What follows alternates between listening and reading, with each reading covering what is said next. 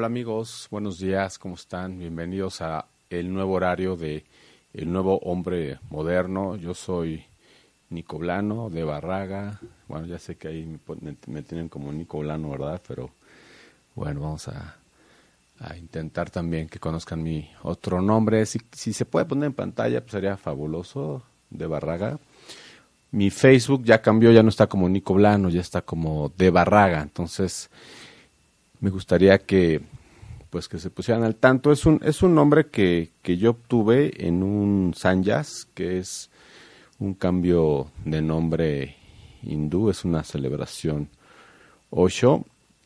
Y este cambio de nombre no quiere decir que, que te va a regir algún, algún dios o que tienes un protector, nada de eso. Eh, tiene que ver con dejar tu pasado atrás y convertirte, aparte de un buscador, eh, tener como una responsabilidad mayor en este planeta. Una, una de las responsabilidades al, convertirte en el Sanyas es vivir conscientemente, eh, vivir en celebración también, vivir eh, no nada más en armonía, sino en una totalidad. Totalidad en el universo, con los habitantes de la Tierra, pero principalmente con tu presencia. Estando en tu presencia, estando presente, que es una de las cosas más difíciles de, de poder alcanzar, porque es ahí donde vive nuestra congruencia, podemos estar conectados con el todo. Y bueno, este, este nombre Deva Raga, el nombre completo es Swami Deva Raga, significa Señor de la divina melodía en sánscrito. A mí, a mí me encanta porque aparte de ser terapeuta, soy músico. Y bueno, el maestro Suban me dio ese sanyas, eh, hermosa, hermosa la ceremonia, si alguien, si alguien es Sanyasi o si alguien eh, le gustaría cambiarse el nombre, les recomiendo mucho a Suban. Ya les, les mandaré el, eh, su referencia si me escriben, con todo gusto. Él seguido viene a México a dar talleres. Si nos estás viendo, Suban, te mandamos saludos hasta Estados Unidos. Él está en Seattle.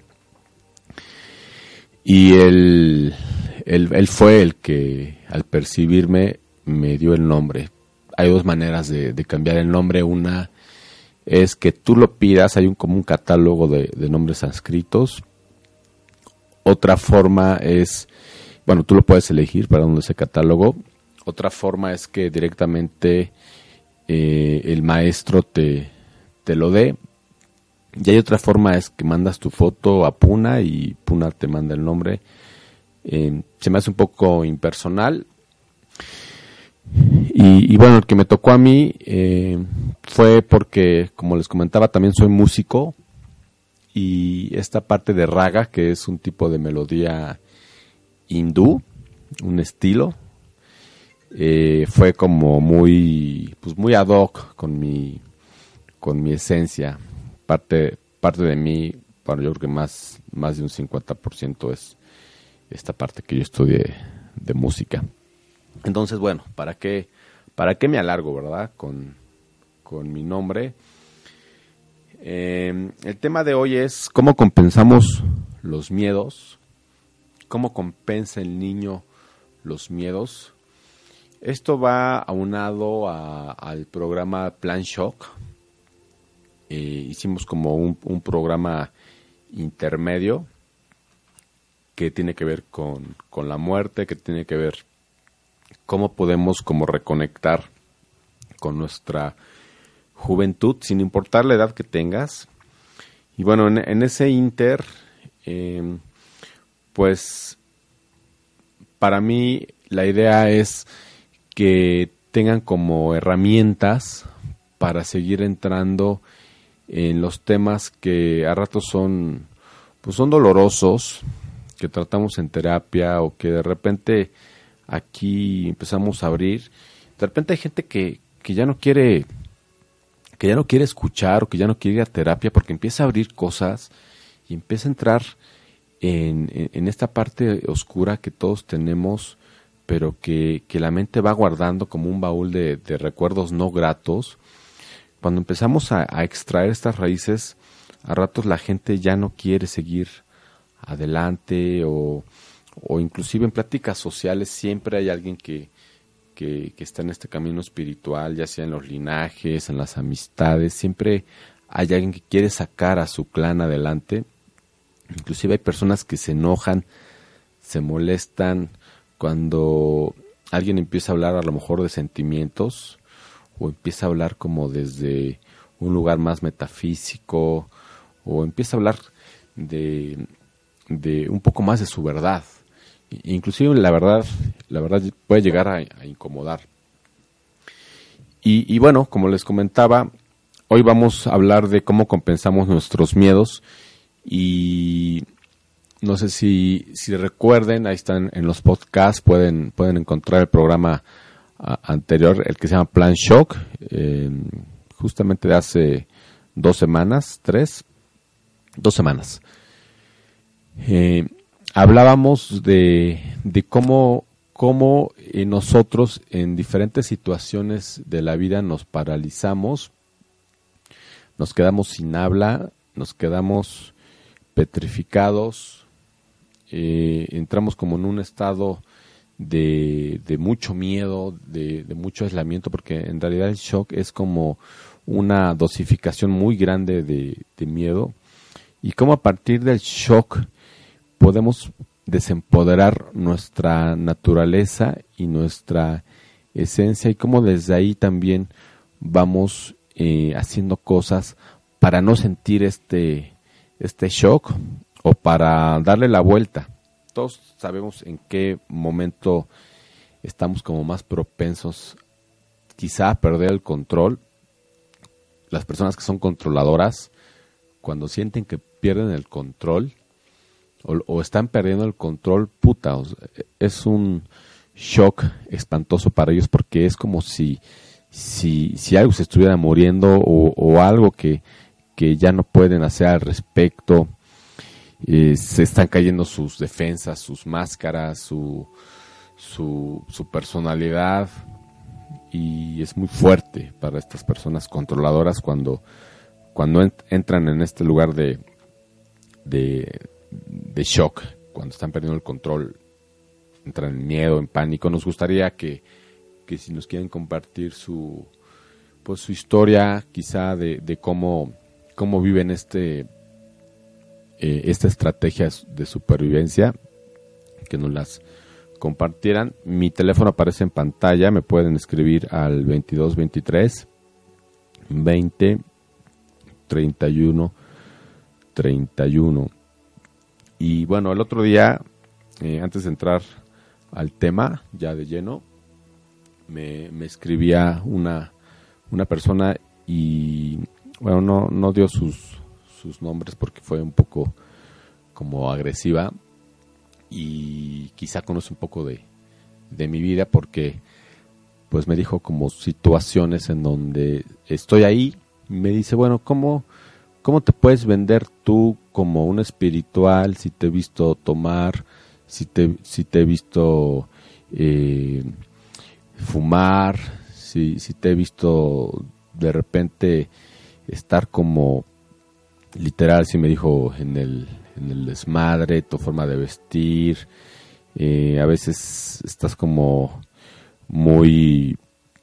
Eh, pues como haciendo locuras, como que te veo muy loco para que tú te estés vendiendo como un espiritual.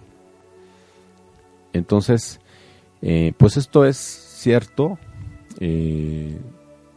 creo creo que tenemos una mala concepción de, lo que podría ser alguien espiritual, de lo que podría ser alguien que está guiando personas y, bueno, no sé si me estés escuchando, pero te quiero decir que no tengo nada que negar, no tengo nada que, que ocultar, también como carne a veces, eh, también de repente me gusta decir muchas groserías, me gusta alborear, me gusta, eh, me gusta la sexualidad, me gusta eh, tener intercambio sexual, me gusta enamorarme, me gusta, me gusta estar en la verdad de lo que siento, pero sobre todo me gusta estar en celebración.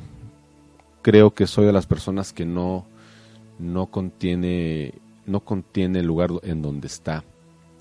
Y vestirme de blanco, eh, no consumir eh, carne, no tomar alcohol, se me hace un lugar en donde estoy evitando, estoy evitando algo que, que me está dando la naturaleza o una reunión social. Entonces yo soy una mezcla entre luz y oscuridad.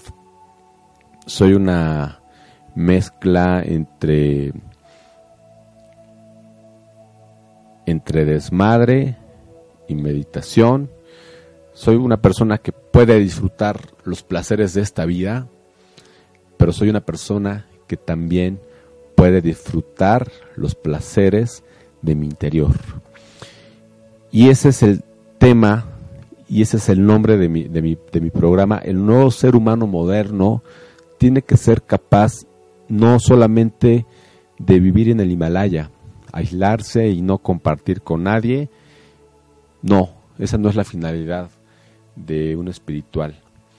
Ni tampoco la finalidad, la finalidad de un espiritual es que a través del alcohol, la droga, los placeres de la sexualidad, experimenten como otro estado del ser, ¿no? A, ratos hay personas, eh, sin criticar, que están como desde el lugar del, de ser transexuales, bisexuales, que a ratos sintieran que solamente eso es necesario para poder evolucionar, como si a ratos yo sintiera que se ponen arriba de, de los demás y que eso fuera suficiente y entonces ya no hay búsqueda.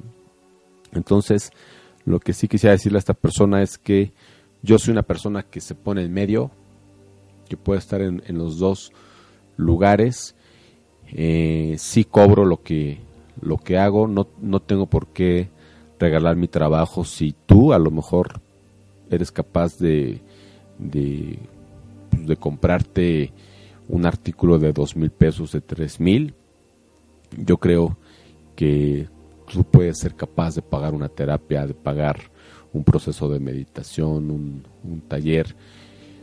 Si nosotros no cobramos nuestro trabajo, porque es parte de la crítica, si nosotros no cobramos nuestro trabajo, entonces las personas que ayudemos nos van a seguir. Y si nos siguen a nosotros, entonces no, no los estamos liberando. Tenemos que enseñarle a las personas que tenemos que que aprender a pagar nuestro crecimiento porque eso es el valor de nuestro esfuerzo. Si yo te lo doy gratis, voy a hacer lo que hacen las religiones, que voy a tener seguidores y van a estar ahí como si yo fuera un gurú. Y mi finalidad no es yo tener la imagen de, un gurú. Mi finalidad, mi finalidad es liberarte a ti de cualquier culpa y de cualquier dependencia que puedas tener hacia mí. En algún momento los pacientes tienen que aprender a irse, tienen que aprender a soltar la terapia, sobre todo, sobre todo los que ya llevan años. Y tienen que aprender a hacerse responsables de su vida. Recuerden que nosotros no podemos hacerlo por ustedes. Yo no puedo hacer por ti lo que tú necesitas. Yo tengo que enseñarte a que tú seas capaz de encontrar tu propia sabiduría y de encontrar tu propia forma de hacerlo a tu manera. Tampoco tengo que enseñarte a que lo tengas que hacer a mi manera.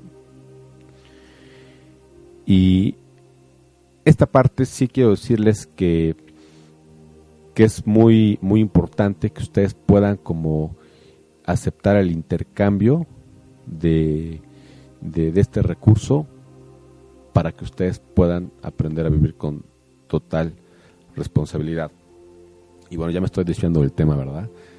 Pero bueno, lo último es, eh, me preguntaban si solamente yo atendía a personas con dinero que podían pagar esto. La respuesta es no, todos están abiertos. Quizás sí, eh, en el medio donde yo me relaciono me han buscado más personas con mejor posición económica. Y esto no quiere decir que no tengan derecho. Quizá mi camino está más con este tipo de, personas que, a ratos están un poquito más en, este tema poder, de control, y a ratos que son personas que pueden también eh, apoyar a todos, a todos los que son de bajos recursos. Pero estamos en este camino, amigos. Y quiero decirles que el día de el 5 de octubre, ya, ya estamos en, en estos días, Hoy le damos la bienvenida a octubre. Eh, más o menos el 3, el 5 de octubre termina Plutón retrógrado, retrógrado, perdón. Y quiere decir que va a empezar a caminar solito. Va a empezar a circular. Eh, y bueno, esto va a traer muchos cambios en el, en el planeta, justamente hasta 2024-2025 va a dejar este planeta su, su energía y es la oportunidad también para que nosotros empecemos a traer a la luz todo nuestro infierno. Plutón en la antigüedad era, eh, el significado era el infierno, la muerte, es como la cañería de esta sociedad. Y cuando empieza a circular en total libertad, estas ondas empiezan a crear en el planeta eh, mucha destrucción, mucha muerte. Eh, las personas que, que están sintiendo que van a perder el poder, que están en el poder y que de repente lo empiezan a perder. Tenemos un ejemplo buenísimo, por ejemplo el de Vicente Fox. Vicente Fox ya está o, ya no tiene poder y está en delirio extremus, imagínense, considerado loco, está haciendo muchas cosas desde su oscuridad, está pagando eh, muchísimo dinero en, en estos saboteadores de campañas, en personas que se dedican a, sabotear lo que, lo que a rato se trata de, legalizar o lo que a rato se trata de hacer ley, precisamente por estas eh, eh, principales eh, ondas que empieza Plutón a, generar. Ya desde antes empieza a sentir esta energía. y, bueno, es la oportunidad también para todos de, poder trabajar nuestra oscuridad. Y, bueno, también todo lo que son virus, eh, energía nuclear, está en, en, este eh, planeta de Plutón cuando empieza a caminar en total libertad, sin ir para atrás, eh, empieza a liberar toda su energía y entonces también es una etapa de depuración para el planeta. Ahorita, hasta el 2024, va a estar en Capricornio y yo les digo, estén como muy alertas, eh, va a haber, eh, esto va a traer también muchísimo, muchísima muerte, va a traer muchísima... Esta depuración se trata también de, la regeneración del, del, planeta. A ratos el, el fuego que pasa en, en, otros lugares del, planeta es parte de la, de la regeneración que, necesita el, planeta. Todo, todo va con una suma de sabiduría y con una suma de, de pues es como una, una dosificación a ratos que es necesario. Los temblores que estamos viviendo, los que se van a vivir, también es parte de la energía que va a estar en, Plutón. Pueden investigar más, busquen eh, páginas de astrología, lean. Y yo les digo que empecemos a ser más conscientes de nosotros, empecemos a, a cuidar más nuestro cuerpo porque tenemos que transitar este, este cambio que viene poderoso y tenemos que, transitarlo para que estas energías de, lo que va a lavar esta cañería de, Plutón eh, a nosotros nos, nos evolucione, porque es eh, también eh, es un camino para evolucionar. Entonces van a salir muchas cosas a la luz, amigos. muertes que fueron hechas y que no se han encontrado los, los culpables en esta, en esta etapa van a aparecer los culpables, eh, instituciones del gobierno, instituciones escolares que hayan ocultado cosas, que hayan eh, tenido actos ilegales con, con menores, eh, que hayan tenido actos ilegales con la sociedad, todo va a aparecer a la luz. Esta es la oportunidad también de, de Plutón. Todo todo esto trae depuración y los invito a estar con la verdad, los invito a, dejar de ocultar o si tienen algún precedente de algo que hayan hecho, la oportunidad es que pues que lo puedan abrir y que asuman la responsabilidad, porque es como si, si, si ustedes al ocultarlo eh, fueran parte de, este, de esta energía eh, de infierno que va a traer Plutón, qué miedo, ¿verdad? bueno, amigos, vamos a poner en pantalla, ahora sí, no sé si está lista la imagen, las compensaciones de cómo aprendió a protegerse el niño interior y mientras ustedes las ven, lo vamos a dejar ahí un ratito en pantalla. ¿Ya están ahí? Perfecto. Voy a ir explicando cada una de, ellas.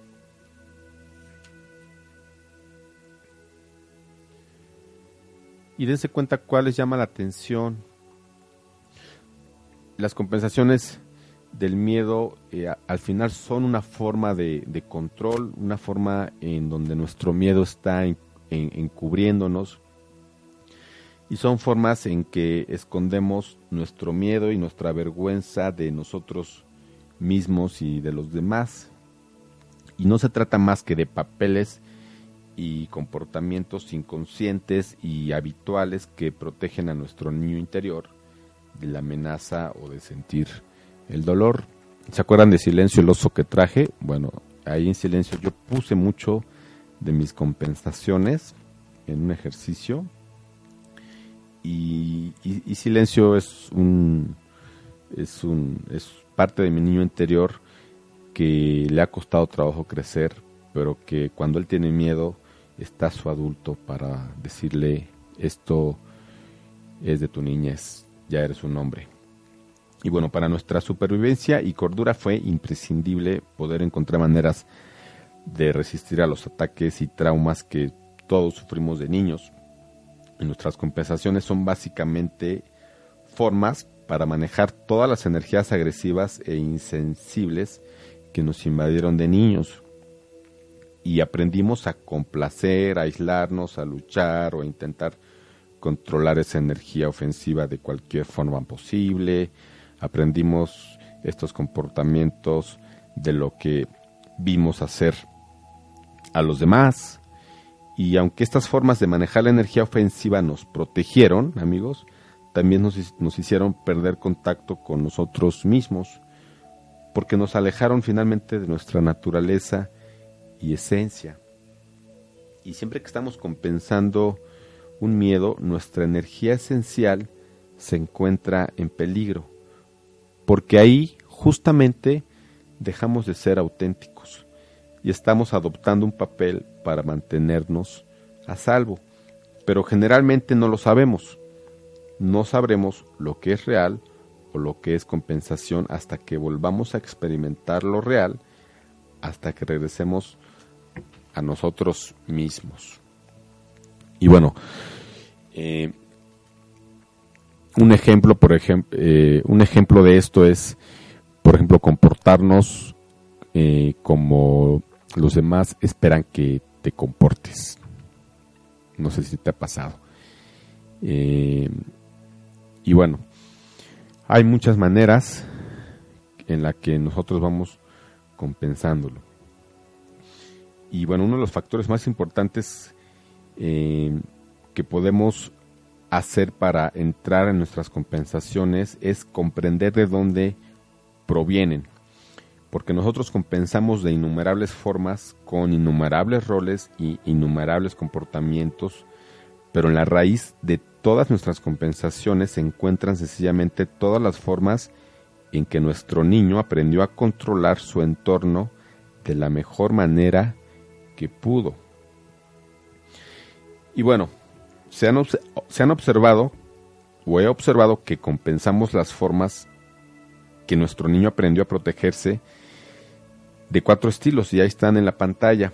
Y vamos a empezar con el primero que es complacer, armonizar, a ver quién se ve ahí en ese lugar. Y, y en este estilo, nuestro niño interior intenta suavizar y atenuar la amenazante energía exterior.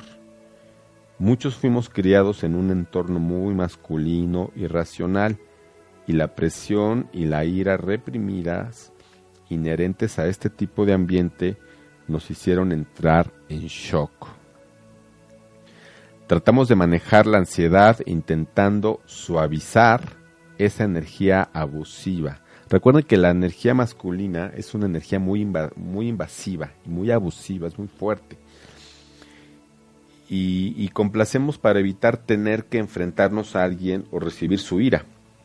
Nuestros esfuerzos por armonizar también expresaban cualidades hermosas y naturales que generan amor y armonía, pero es muy alto el precio que pagamos por renunciar una y otra vez a nuestro poder. Ser complaciente es vergonzoso, y aquí es donde viene el primer nombre de, esta compensación, el complacer. Por ello pagamos un alto precio en nuestra dignidad y autorrespeto. Entonces, cuando estamos complaciendo, a ratos se hace inconsciente, es como si, si la dignidad y el respeto por nosotros ya no estuvieran ahí. Y es hasta que comenzamos a trabajar la vergüenza y la humillación, es que nos damos cuenta de lo muy colapsados que estábamos y lo mucho que habíamos perdido de poder. Cuando, cuando hablo de perder el poder, quiere decir nuestro poder interior, no quiere decir como con este simbolismo del poder político o del poder del ego, no, el poder interior de nuestra naturalidad y nuestra parte más auténtica. Mi supervivencia puede consistir en gran parte en este rol en convertirme en alguien complaciente, pero que me hizo sentir castrado y avergonzado por dentro.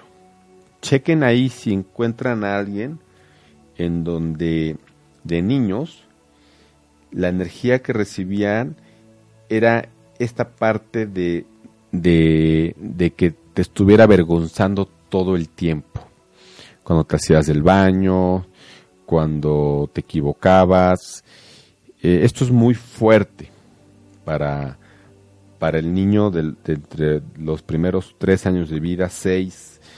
Eh, eh, cuando alguien te avergüenza y empieza a, a, ponerte esta energía de tanta ira, al final es una energía de castramiento, de que te tienen agarrado los huevos, y quien se identifica con el papel, eh, que en realidad no te das cuenta, eh, se va reforzando una poca autoestima y pensando que, que a ratos eran buenas personas, estas personas que, que nos estaban educando. Podemos engañarnos a nosotros mismos pensando que nuestra dulzura es espiritual. Fíjense, también en, este camino de la espiritualidad, eh, no quisiera criticar a nadie, pero hay terapeutas y hay personas que están muy desde esta dulzura, pero dentro de ellos también hay una gran parte que no está trabajada, como si, si en realidad estuvieran cargados. Y hay poco reconocimiento de la degradación que habitualmente acompañaba este comportamiento. Y estas montañas de resentimientos se esconden tras él. Entonces puedo ser muy dulce, puedo ser muy complaciente, pero en el fondo hay unas grandes, grandes eh, paredes de mucho resentimiento hacia estas personas que nos pusieron esta energía tan violenta, tan fuerte en nosotros y aprendimos a amar así a nuestro verdugo.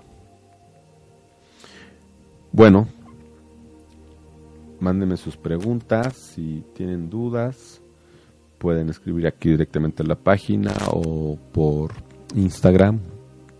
Vamos a entrar al segundo rol, que es controlar, cuidar. ¿Quién se ve ahí? Eh, en, el, en el primero, eh, en, la pantalla aparece como complaciendo y intentando suavizar la energía. Cuando esta energía vuelve a llegar en el primero, ahorita me llegó una imagen, yo estaba antes en ese lugar, es como si también fuéramos muy, muy moderadores.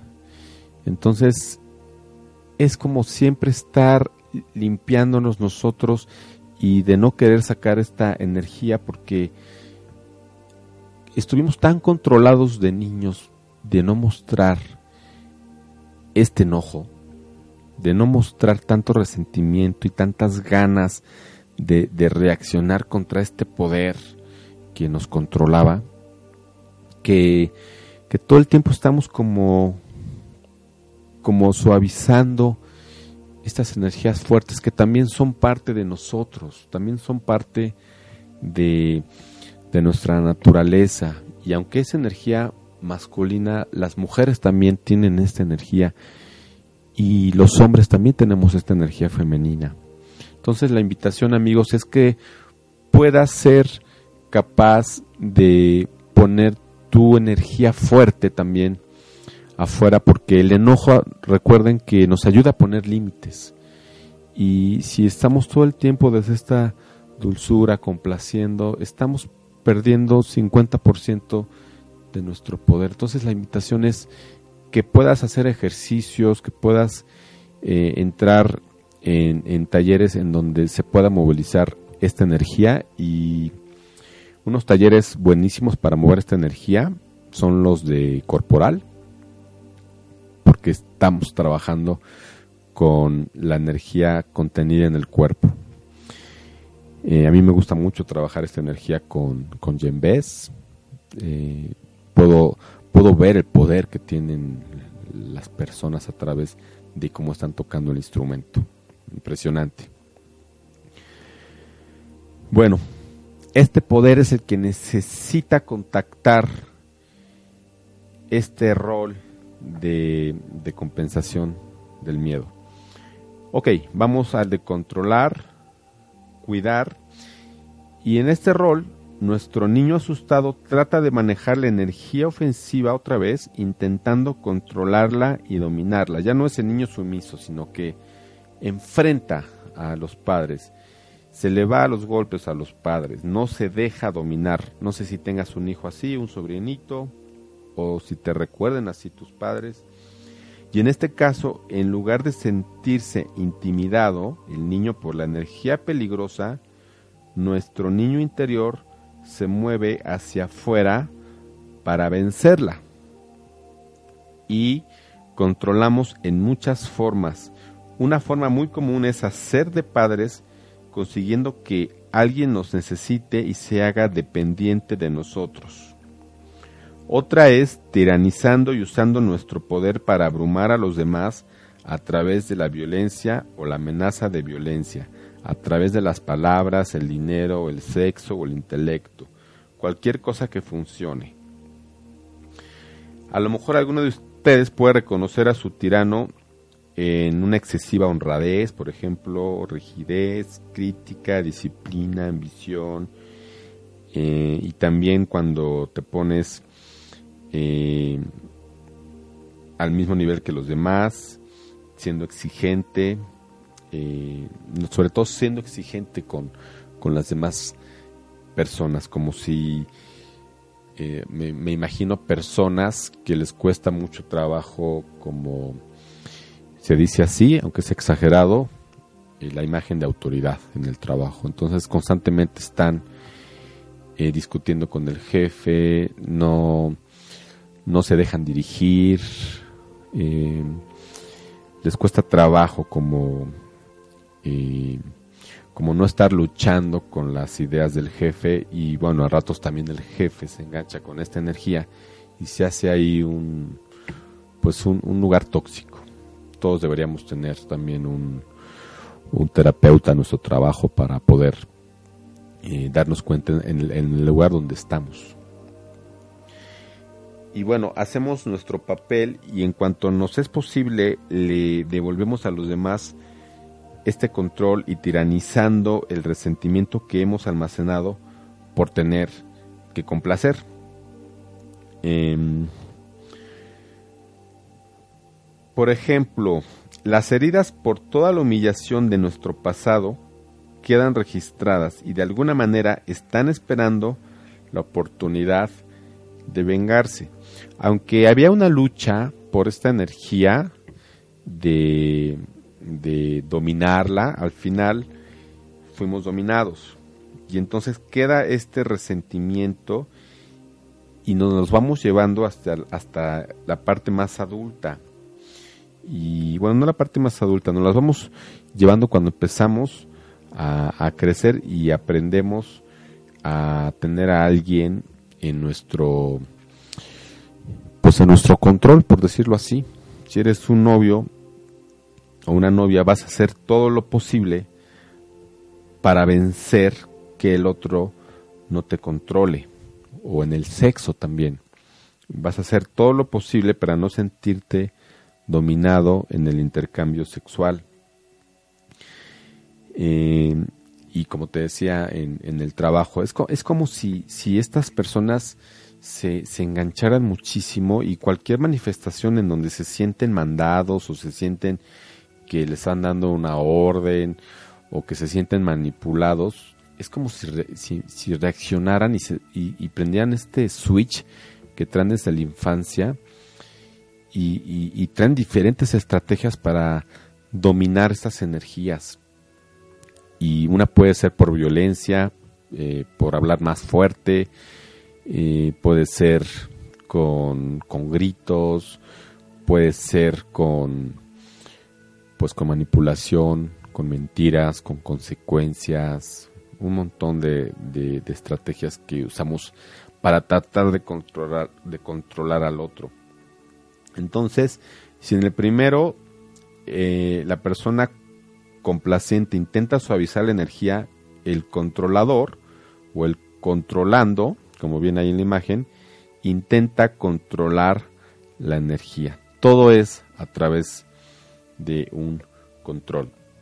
Y bueno, otra forma habitual en que aprendimos a controlar fue haciéndonos mentales. Las personas que son muy mentales están en este lugar. La energía se traslada fuera de nuestro cuerpo a la cabeza y nos sentimos a salvo, seguros y en posesión de control. No nos permitimos ser vulnerables y sensibles cuando estamos en este, eh, en este, en esta estrategia, porque todo lo estamos analizando y pensando y contactar un sentimiento es como si la cabeza lo interpretara como estar perdiendo el control de nosotros. Entonces la cabeza está diciendo, eres fuerte, eres fuerte, nadie te va a hacer daño. Sigue adelante, sigue adelante. Y bueno, son personas que sufren mucha migraña, son personas que eh, tienen poco contacto con su cuerpo, enferman mucho, eh, tienen normalmente muchas infecciones en la garganta, gripas, Es tanta la energía que está arriba que el cuerpo constantemente está enfermando porque recordemos que la enfermedad no es más que estarle diciendo más que, estarnos diciendo la enfermedad a, nosotros mismos, haznos caso, aquí estoy, hazme caso. Por eso es que enfermamos, porque queremos, eh, quiere el cuerpo que le hagamos caso. Guardamos las experiencias en cajas, como les decía, para que la vida no nos parezca tan abrumadora. Creemos que sabemos lo que hacemos, pero la verdad es que con eso nos estamos bloqueando a cualquier conocimiento auténtico. Nunca antes nos hemos dado cuenta de lo atroz que este tipo de protección puede ser. El cinismo y el sarcasmo que a menudo acompañan a la defensa intelectual pueden ser mortales. Estos dos lugares son muy como es un tipo de violencia pasiva siendo cínico y, sarcástico. Esto puede destrozar mucho a la familia, a los hijos, a la pareja. Y es una forma de seguir protegiéndonos. El que es sarcástico se está protegiendo de algo para no sentir. Entonces es su forma de controlar. Levantamos una muralla alejando y rechazando lo que nos es incomprensible o atemorizante y a menudo nos volvemos violentos en nuestra excesiva rectitud, en la tensión que construye nuestra mente para hacer que las cosas funcionen bien. Estamos encubriendo grandes cantidades de miedo e ira reprimida. Es una de las principales formas en que aprendemos a protegernos. Somos testigos de cómo la utilizaron nuestros padres y de hecho las personas que, que están más conscientes de este rol, pacientes que he tenido, son conscientes de cómo sus padres la usaban con ellos y cómo estos condicionamientos estaban con ellos. Entonces yo yo te diría a ti, amigo, eh, date cuenta si estás en ese rol, cómo controlas, cómo... Eh, o si estás con alguien que, que, esté en ese rol, date cuenta cómo... Eh, fíjense, a veces se dan unos casos de, de enganches bien interesantes. Yo tuve uno en donde yo fui controlado mucho por, por mi pareja, bueno, no mucho, sino el 200% y yo era complaciente, yo intentaba suavizar esta, esta energía, dándole muchos regalos, dándole muchas flores, etcétera. Pero eh, las relaciones en las que más o menos son parecidas a, estas que les platico, se llaman sádico, sádico masoquistas. Y hay sádico masoquistas pasivas y hay sádico-masoquistas activas. Yo estaba en una pasiva. Pero el siguiente nivel a esto es la activa, en donde se ve violencia, golpes, eh, formas de, de intercambio sexual en donde hay dolor. Entonces dense cuenta, el mejor espejo que podemos tener es ver nuestra relación de pareja o ver cómo han sido nuestras parejas.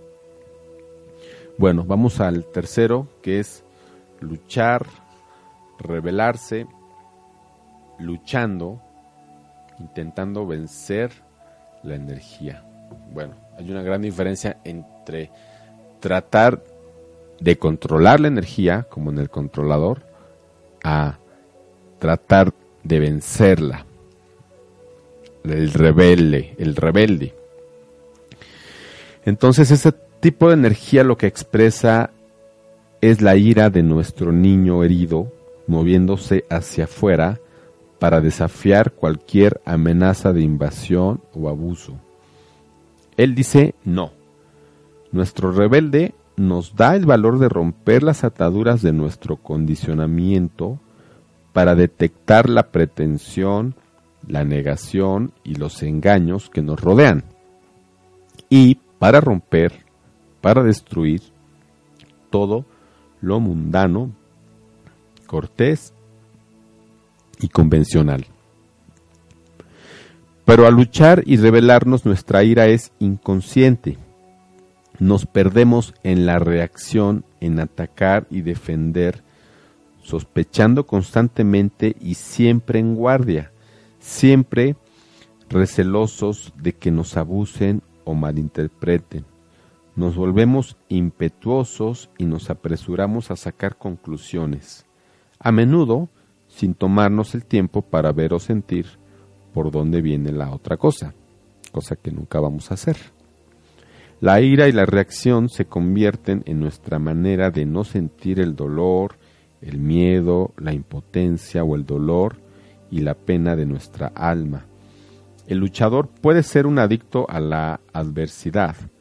El rebelde se identifica con su negatividad, con una especie de arrogancia de superioridad moral, todo se convierte en una lucha y él vive en eterna desconfianza, siempre anticipando incluso provocando los conflictos. Es conflictivo este güey.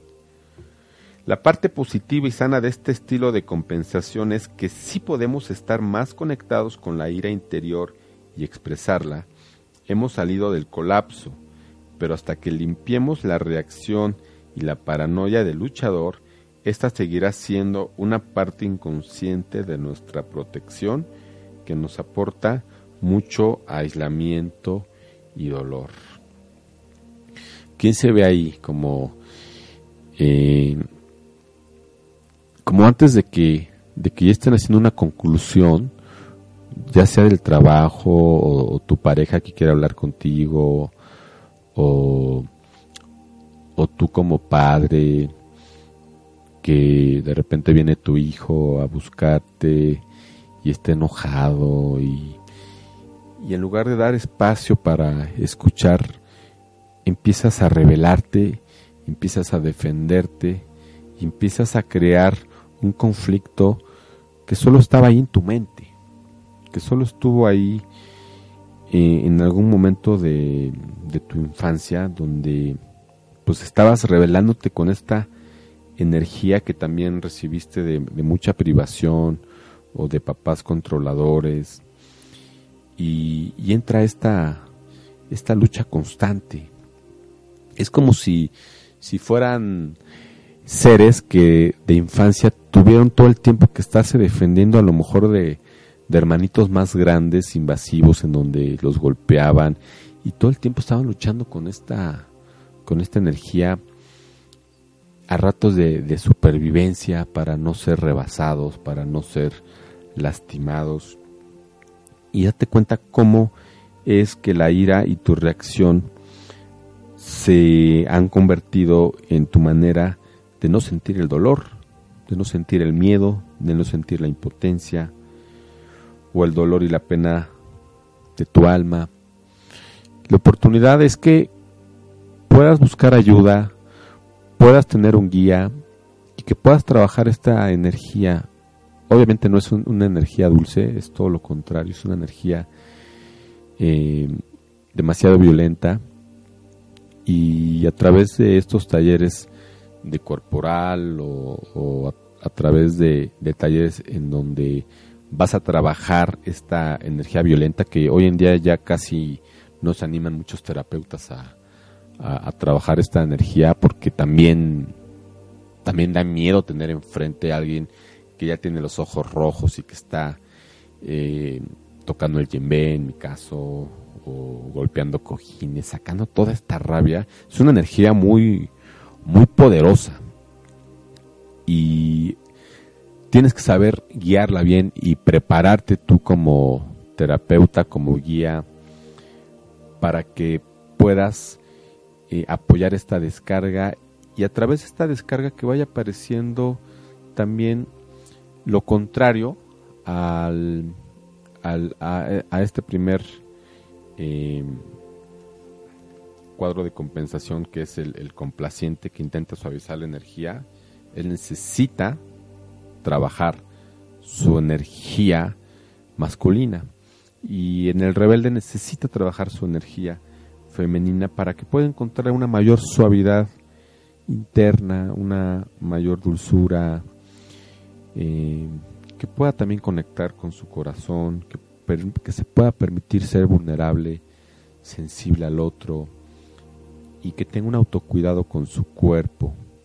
Son personas que, que a ratos tienen una desconexión tan grande con su cuerpo que constantemente lo están violentando y constantemente le están sobreexigiendo más de lo que él puede. Vamos con la última, amigos, que es el aislarse, encerrar, encerrarse en sí mismo. Y esta aparece en el cuadro como retirándose de la energía. Y es una de las formas más fáciles de proteger a nuestro niño asustado, es simplemente alejándonos y retirándonos a nuestro mundo propio, retirando toda nuestra energía del objeto amenazador. Es como reconocer un refugio interior profundamente escondido que desde que tenemos memoria ha formado más o menos parte de nosotros. Y de hecho, ha sido un lugar de supervivencia muy profundo. Lo podemos llamar nuestra cueva, en donde te encierras y te marchas ahí a nutrirte a ti mismo. Y bueno, siendo conscientes eh, de que si me abro, salgo de mi cueva donde estoy solo, ocupándome cómodamente de mis asuntos. Y es lo que no quiere este, este ser, no quiere abrirse y entonces se ocupa de sus asuntos ahí en su, en su cueva. Eh, y es una manera de, de, pues de mandar su energía hacia adentro y no compartirla con nadie. Al principio, cuando te empiezas a dar cuenta de esto, observas que la más mínima decepción te vuelve a encerrar en esa cueva. Tus parejas se pueden frustrar y enfurecer cuando te retiras continuamente, cuando hay alguna situación de, de, algo que se tenga que aclarar o una energía fuerte. Eh, y probablemente eh, puedes sentir que la intimidad hace falta algo en donde está apagado y en donde ya no se puede nutrir la relación porque tú tiendes a soltar este lugar de diálogo. Nuestro ser que se bate en retirada arrastra una fuerte, un fuerte sentimiento de resignación y desesperación que puede ser casi impenetrable. Y nuestra retirada está muy íntimamente conectada con el tremendo dolor que llevamos dentro. Pero para sentir el dolor tenemos que abandonar la seguridad de nuestra soledad o la resignación y la desesperación Mientras nuestra compensación de retirada se mantenga inconsciente, continuará aislándonos de nuestros sentimientos. Nosotros nos alejamos, nos confundimos, nos encerramos en fantasías, volvemos a convertirnos en niños irresponsables y continuamos estando desconectados de nosotros mismos. A la retirada le llamamos la protección del poeta, porque protege a nuestro poeta interior, el que es altamente sensible, solitario e introspectivo. El aspecto positivo de esta protección es que la inmensa cantidad de energía que de otra forma gastaríamos en intentar armonizar, luchar o controlar, puede ser utilizada en cambio para la creatividad y la introspección. Pero los que se retiran frecuentemente están sin saberlo, extremadamente empobrecidos emocionalmente y esconden la ira inconsciente por los insultos pasados hechos a su dignidad. Amigos, espero que se den cuenta en qué lugar están y la próxima eh, sesión, el próximo programa vamos a, llamarlo identificando nuestra película negativa y es en donde vamos a, a explorar cómo hacemos nuestra película, donde ponemos toda nuestra negatividad y desde ahí actuamos. Y esto tiene que ver con tu pasado. Eh, eh, nos da muchísimo gusto que empiece octubre. Nos da muchísimo gusto que, sigas aquí conectados, que sigan aquí conectados en Home Radio. Nos vemos el siguiente martes a las 11 de la mañana aquí en mi programa El Nuevo Ser Humano Moderno. Buenos días.